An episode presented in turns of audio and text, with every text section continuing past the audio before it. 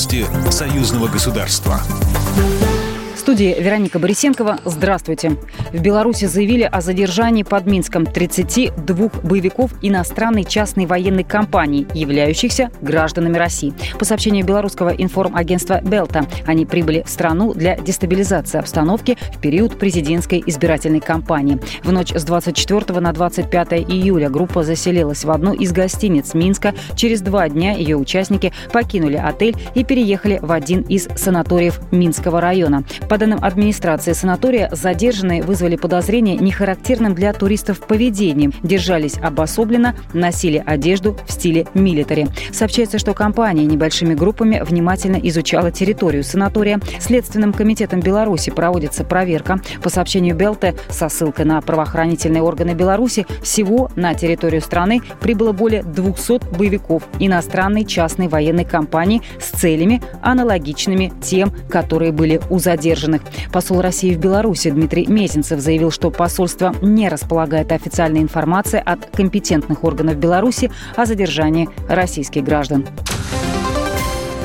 Кандидатов в президенты Беларуси предупредили об опасности во время агитации. В Совбезе страны считают, что людям во время агитационных мероприятий может грозить опасность. В дальнейшем при проведении таких мероприятий правоохранительными органами будут приниматься меры по обеспечению безопасности их участников, установленные в нашей стране при проведении массовых мероприятий, говорится в заявлении белорусского ЦИКа. Выборы президента Беларуси состоятся 9 августа. На главное кресло страны претендуют 5 человек. С 4 августа начнет начнется этап досрочного голосования. Сейчас идет агитационный период.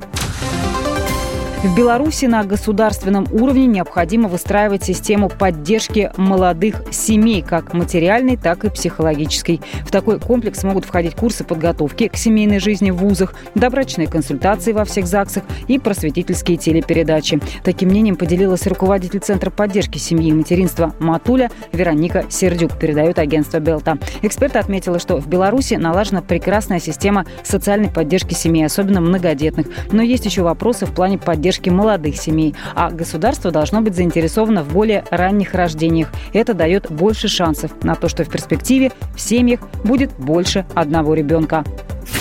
Программа произведена по заказу телерадиовещательной организации Союзного государства. По вопросу размещения рекламы на телеканале «Белрос» звоните по телефону в России 495 637 6522. В Беларуси плюс 375 44 759 37 76. Новости Союзного государства.